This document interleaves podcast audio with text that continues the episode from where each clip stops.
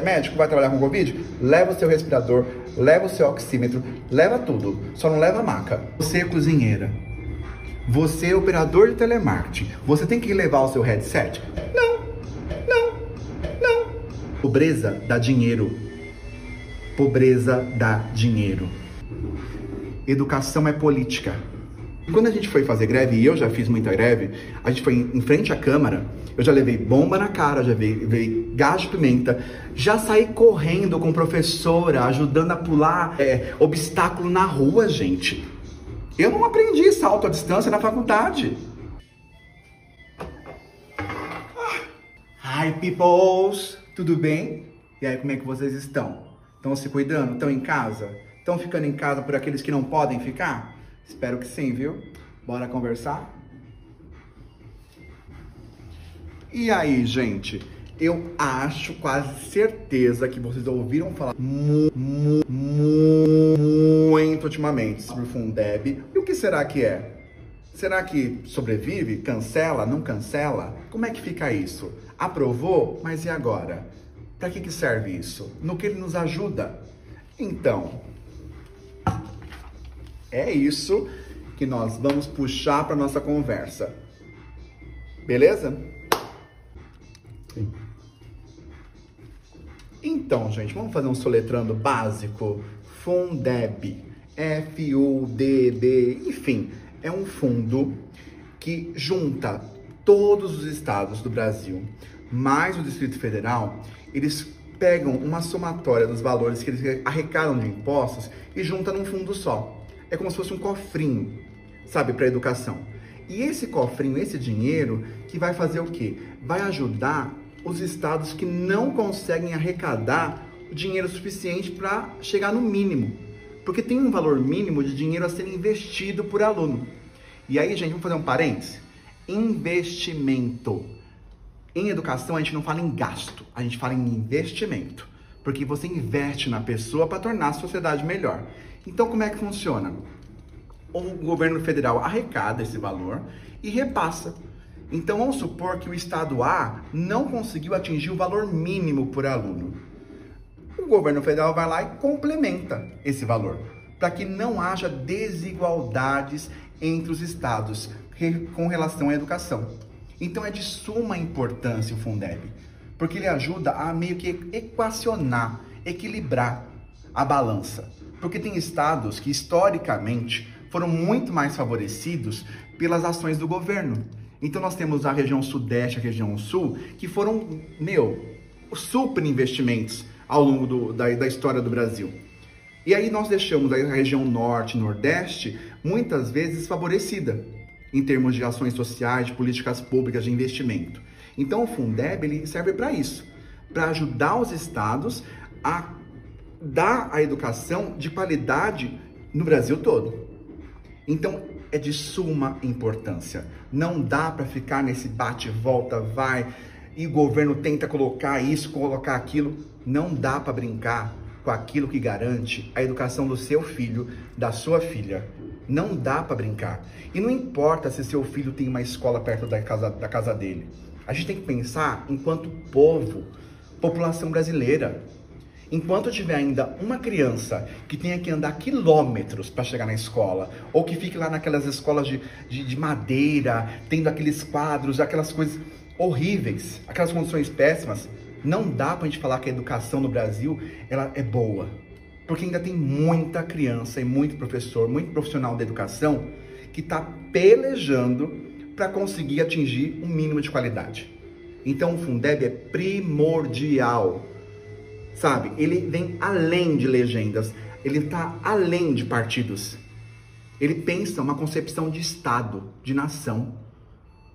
Então, ele não é moeda de troca, ele não é uma forma de burlar as leis, ele não é um desviozinho aí de, de, de dinheiro para poder financiar programas que ainda nem existem. Vamos conversar, vamos combinar. Ele não serve para isso. Ele serve para tentar diminuir a desigualdade, para que todos possam ter me as mesmas condições no Brasil todo, do Oiapoque ao Chuí. Se você não sabe onde é o Oiapoque nem o Chuí, pergunta para o seu professor, tá bom? Tá uma delícia, gente. Hum. Pessoal, eu tenho quase certeza que vocês viram a reportagem do professor que pedala pra caramba quilômetros para tentar levar para os alunos que não estão conseguindo acessar as atividades online. É, e o que ele faz? Ele imprime as atividades dele em casa, do dinheiro dele, do bolso dele inicialmente, para levar para esses alunos. E aí? Herói ou vítima? Vamos fazer um teste rápido, um exemplo básico que vai dar uma aferventada? Brincadeirinha, né? Vamos dar uma desenoviada. Vamos pensar, vamos imaginar se os médicos que hoje estão atendendo toda essa população de Covid, que está aumentando pra caramba essa população, se eles tivessem que levar cada um seu respirador na mochila. É isso. Ah, você é médico, vai trabalhar com Covid? Leva o seu respirador, leva o seu oxímetro, leva tudo, só não leva a maca. Se o médico não tem que fazer isso, por que, que o professor tem? Oi? Ah, mas André, ele não tá na linha de frente, ele não tá. Gente, nós temos profissionais sim da educação trabalhando o tempo todo, as escolas não fecharam. E esse professor que pedala quilômetros, imprime de, é, atividade do bolso dele e vai entregar na casa dos alunos? Ele é vítima? Ele é um herói? O que será ele? É sobre isso que a gente tem que pensar. Será que a gente coloca ele na condição de vítima? Ou ele é um herói? Ele é um herói, sim. Em muitos aspectos. Ele é um cara que está indo além. E é nesse momento do ir além que a gente tem que parar e pensar. Você, professor, você, professor, e você que não é professor, principalmente, tem que pensar. Porque bate palmas para ele? Sim. Toda a honra, todo o mérito. Mas será que ele não é vítima de um sistema que obriga ele a fazer isso? Será que se ele, em outra profissão, vocês que trabalham com outras profissões, vocês têm que levar as ferramentas de trabalho? Vocês têm que levar tudo? Vocês têm que dar um jeito de alcançar as pessoas que não estão te alcançando? Sabe, é, quantos de vocês, professores, quantas vezes eu mesmo não tive que fazer, apertar dali, fazer prestação para poder garantir as minhas ferramentas de trabalho? Quantas escolas não tem que fazer dívida e elas nem podem, tá? Fica em off. E outra coisa, vamos combinar, gente? Tinta para impressora já faz parte do nosso orçamento. Você que é professora sabe do que eu estou falando. A gente já coloca lá, nossa, tal mês eu tenho que comprar tinta. Porque senão, gente, eu não consigo trabalhar. Então é, é isso que a gente tem que pensar. Ele é um herói pela atitude, por querer fazer mais. Agora ele é vítima. Ele é vítima. E nós temos que pensar, Fundeb, professor tendo que pedalar quilômetros para garantir para o aluno alguma coisa. E isso tem que ser objeto de fixado na nossa cabeça. Por que está acontecendo isso? Por que, que acontece isso eh, no ano todo? Pergunta para o professor da tua filha quando você tiver a oportunidade do teu filho. Pergunta para ele se ele tem todos os materiais à disposição. Pergunta as condições de trabalho. Quando a gente vai fazer greve, isso é muito engraçado. Porque quando a gente foi fazer greve, e eu já fiz muita greve, a gente foi em frente à Câmara, eu já levei bomba na cara, já levei gás de pimenta, já saí correndo com professora, ajudando a pular é, é, é, obstáculo na rua, gente. Eu não aprendi salto à distância na faculdade. E tive que sair, tive que me esconder da cavalaria. E sabe por que eu estava fazendo tudo isso? Não foi só para ganhar mais. Não é isso. Porque se fosse por dinheiro, gente, a gente nem trabalhava. Ah, mas ele ganha. Não, gente, não ganha. O que, o que a, a politicagem usa são os salários que a gente não alcança. Alcançar. Eu estava ali, junto com vários colegas de classe, com vários professores e professoras, dando a cara a tapa para melhorar a condição do meu trabalho. E se eu melhoro a condição do meu trabalho, eu melhoro a condição de aula que eu dou para o seu filho e para sua filha. Essa é a nossa luta. Então, quando se discute Fundeb, isso tem que ser o tema principal da sua discussão de WhatsApp. Por que estão falando disso? Mas por que, que é contra? Por que, que fez aquela? Por que demorou tanto? Por que precisou de tanta pressão? Sendo que é essencial. A luta do professor não pode ser uma luta solitária. Nós somos um coletivo e não é um coletivo de professores. É um coletivo chamado sociedade. Porque se a escola tá, vai bem, se a escola vai bem, se o professor dá aula com condições de dar aula e dá aquela baita daquela aula, que a gente tem gosto quando a gente dá uma aula boa, gente. Se tá dando tudo certo desse jeito, não é só o professor que ganha, é a sociedade inteira. É um futuro. Educação não é uma coisa assim, ah, é primordial, da boca para fora. Não, gente, educação é. A gente tá nessa situação também porque a gente não lavou a mão direito, gente. Olha aí o que tá falando. Sabe? É, isso é educação, isso é educar, educar pelo, pelo, pelo, pelo exemplo, pela atitude. Esse professor que pedala quilômetros, palmas para ele. Ele é um guerreiro. Mas eu tenho que pensar, eu tenho que pensar criticamente a minha atitude, a minha postura. Eu, professor, você mãe, você pai, você tio, tia, vó. Todos temos que pensar as nossas atitudes, as nossas ações e as nossas omissões de forma crítica.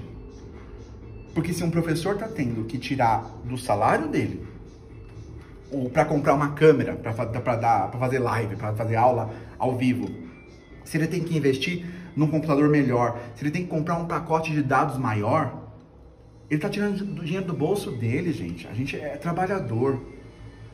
A gente não é favor, não, somos, não pertencemos a uma casta de funcionários públicos que nem tem esse, esse, esse no imaginário brasileiro que funcionário, funcionário público é rico. Não é isso. É um outro trabalhador que está tirando o dinheiro do salário dele para tentar dar uma educação um pouco mais justa, um pouco mais de qualidade. E aí eu pergunto, onde está, onde estão os órgãos competentes que deveriam estar agindo? A gente vai deixar alguém para trás? Eu não conheço nenhum professor ou professora que deixe qualquer aluno para trás. Nós não deixamos ninguém para trás. A gente fica sem dormir preparando aula. A gente às vezes tem, às vezes não, a gente tem 30, quase 40 alunos numa sala de aula. E tem 10 alunos que, que estão mais avançados, menos avançados. A gente prepara duas, três, quatro, cinco, dez aulas diferentes para dar para uma mesma turma. Porque a gente não quer deixar ninguém para trás. E se nós, pobres mortais, não queremos deixar ninguém para trás, por que, que o Estado, o Estado enquanto nação, repensa, troca favores para manter um Fundeb, que é o, é o alicerce da educação no Brasil? O que está por detrás disso, gente? Qual é o pensamento? Será que é de emancipação? Será que ele quer que o seu filho seja um sujeito crítico? Será que de verdade eles querem isso? E isso, gente, não é função só do professor pensar. É função de toda a sociedade. Se a gente está parando no meio de uma pandemia, com o quarto ministro da Educação, com tudo isso atrasado, com crianças que não têm pacote de dados, que não têm acesso, que não tem nem água, gente, direito. Favela, acho que da Rocinha ficou, acho que uma semana sem receber água no meio da pandemia. Se a gente tem tudo isso acontecendo, a gente tem que se posicionar, a gente tem que pensar. A educação, ela não dá resposta para tudo. Ela aponta caminhos. Mas ela é uma ação coletiva. Ela precisa de você. Então, se seu, seu filho, sua filha, não está conseguindo acompanhar as aulas, não tem acesso, pergunta, liga na escola, como é que está o professor? E os professores, como é que eles estão? Eles estão conseguindo? Eles têm também acesso à internet? Já pararam para pensar se um professor tem ou não acesso à internet? Se ele tem ou não computador? Será que ele tem? Ou já é naturalizado que, ah, se ele é um professor, é óbvio que ele tem? Não é tão óbvio assim, gente. Lembra do médico? Do exemplo do carrinho lá com o respirador que ele tem que levar para o trabalho? Então, eu fui garçom. E quando eu fui garçom, eu nunca tive que levar meu avental, nunca tive que comprar uma bandeja, nunca tive que comprar um pano de prato. Eu só precisava estar lá e pensar sobre o que eu ia fazer. Enquanto garçom, eu já tive formações para degustação de vinho, de champanhe, ah, que loucura. Enfim, para poder saber o que eu estava vendendo para o meu cliente. Enquanto professor, eu também tenho várias formações para poder aprimorar como eu estou é, é, construindo um conhecimento junto com um aluno, junto com o estudante. Então, assim, não dá pra gente pensar numa profissão em que o cara, em que, em que a mina tenha que levar o material de casa, porque se ela não levar, não acontece. Não dá para o professor, por exemplo, acho que vocês nem sabem, tipo, é, ai, tem giz branco? Não, não tem, só tem colorido. Ai, tem giz colorido? Não, não tem, só tem branco. Gente, não dá pra gente pensar, vocês acreditam que passamos por isso? Muitos de nós, eu não estou falando de mim somente, eu estou falando de um exército, uma quantidade gigante de profissionais da educação que fazem, é, vão além, igual esse cara foi. Será que isso está certo?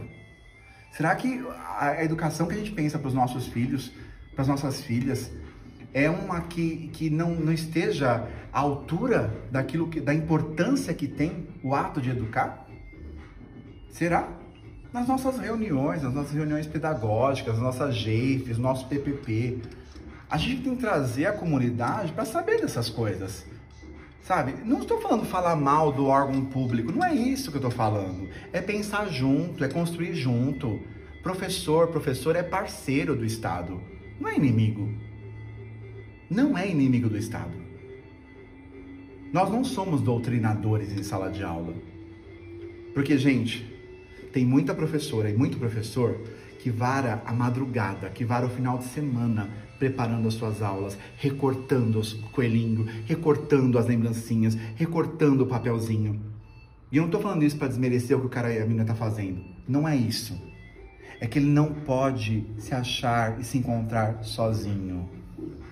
Se ele está tendo que ir além para poder dar aula, para poder trabalhar, alguma coisa está errada.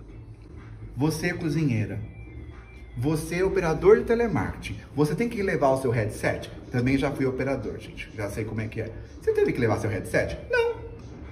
Então, vamos parar e pensar criticamente? Ah, mas ele está querendo falar de ideologia, de não sei o quê. Não, gente. Eu estou falando de uma pessoa que sai de casa para trabalhar, igual você faz. Só que, ao contrário de você, que muitas vezes só leva o almoço, a marmita, que nós também levamos, essa pessoa muitas vezes, muitas vezes, tem que fazer igual esse professor. Pedalar pra caramba para poder tentar atingir a qualidade que o seu filho e a sua filha merecem. Agora eu vou falar um nome polêmico. Você sabe qual é? Não, não é Voldemort. Não. Paulo Freire. Meu Deus, o inominável não pode falar isso? Pode deve, em todos os tempos. Paulo Freire é atemporal, gente. E Paulo Freire falava o seguinte: que educação é política. Não é politicagem, não é manobra para te convencer. Já repararam que sempre que tem um problema na sociedade, os políticos falam: ah, mas nós tomamos ação, nós já vamos mandar equipes, nós já fizemos a regulação, tudo eles têm resposta. Isso é politicagem. Porque essa resposta, ela não tem ação. Quantas vezes essas comunidades inteiras reclamam, brigam, vai parar lá no, no, no, no, SP, no SPTV, vai parar na Band, na Record, todos esses canais. Fazem aquele sensacionalismo inteiro, porque não tem água num lugar há 10 anos. Não tem saneamento básico. E aí o que, o que, que os órgãos públicos falam? Nós já estamos avaliando, nós estamos mandando uma equipe, e aí vamos olhar e fazer o orçamento tal e fazer não sei o quê. Gente, e a água continua não chegando na torneira. O esgoto continua indo a céu aberto. Educação é política. E nós temos que nos questionar: qual é a política que nós queremos permitir? Porque nós somos maioria. O povo é a maioria. Qual a educação, qual a política que nós vamos permitir que se perpetue? é aquela política que quer ver o pobre cada vez mais pobre e mantê-lo assim, porque pobreza dá dinheiro. Pobreza dá dinheiro. Você trabalhar incessantemente em vários turnos, igual as enfermeiras e os enfermeiros agora, sem ter tempo para pensar na vida, isso faz com que uma classe, uma parte da sociedade que precisa manter essa situação. Pessoas trabalhando incessantemente, iguais os enfermeiros e enfermeiras estão fazendo agora, e que não tem tempo de olhar criticamente para o seu dia, para sua vida, o que ela quer da vida, o que ele quer da vida, como ele quer fazer isso. Então, para essa parte que é pequena, mas muito poderosa, eles necessitam que uma parte da sociedade, uma outra parte da sociedade, permaneça pobre, permaneça sem acesso, permaneça é, com aquilo que dá. Ah, não deu para a gente fazer o isolamento total. Deu para a gente fazer 30%, 50%. Não deu para fazer tudo. Então, assim, é interessante para os patrões, para essa classe aí que. Ah, eu falo patrão, viu, gente? Pessoa que produz que, tem, que manda em meio de produção. Tô falando você que tem uma lojinha lá pequena no seu bairro, não é isso não. Isso a gente pode até falar em outro vídeo. E também tem Rita Von Hunt, tem várias gente, várias pessoas que dá pra gente entender e aprender. Eu tô falando de quem é, tem, detém os meios de produção, o dono da fábrica. Vamos pensar a quem interessa essa política, a quem interessa essas ações. Nós somos um coletivo. Importa para todo mundo saber o que está sendo feito, como está sendo feito. Se tem professor tendo que se virar em 30 para fazer alguma coisa, para alcançar algum aluno. E aí resta o questionamento. Você está satisfeito com o que está sendo feito? Poderia ser feito algo a mais? Poderia ser feito algo melhor? Ah, mas a culpa é do professor, a culpa é da escola? Não, gente, não é. Porque a gente está lá, ó, suando, para tentar fazer alguma coisa. A gente está pedalando, que nem esse professor, correndo quilômetros. Então vamos junto questionar, perguntar, porque a gente não pode deixar ninguém para trás. Se eu, professor, não vou deixar nenhum aluno meu para trás, ou não vou dormir tranquilo sabendo disso, você pai, você mãe, você tio, você tia, muito menos. Juntos, juntos, para pensar o que, que estão fazendo da gente. A gente tem que tomar as rédeas, gente. A gente não pode deixar que o outro pense por mim. Eu posso pensar. Você não quer um futuro melhor para seu filho e para sua filha? Você não fala que educação garante um futuro melhor? Então, para qual futuro está caminhando? Quais condições ele está tendo para chegar nesse futuro que você está pensando aí? Então, peoples, como eu falei de Paulo Freire, não poderia deixar de citá-lo. Nesse livro Educação e Mudança, ele fala o seguinte: que quanto mais o homem é rebelde e indócil, tanto mais ele é criador.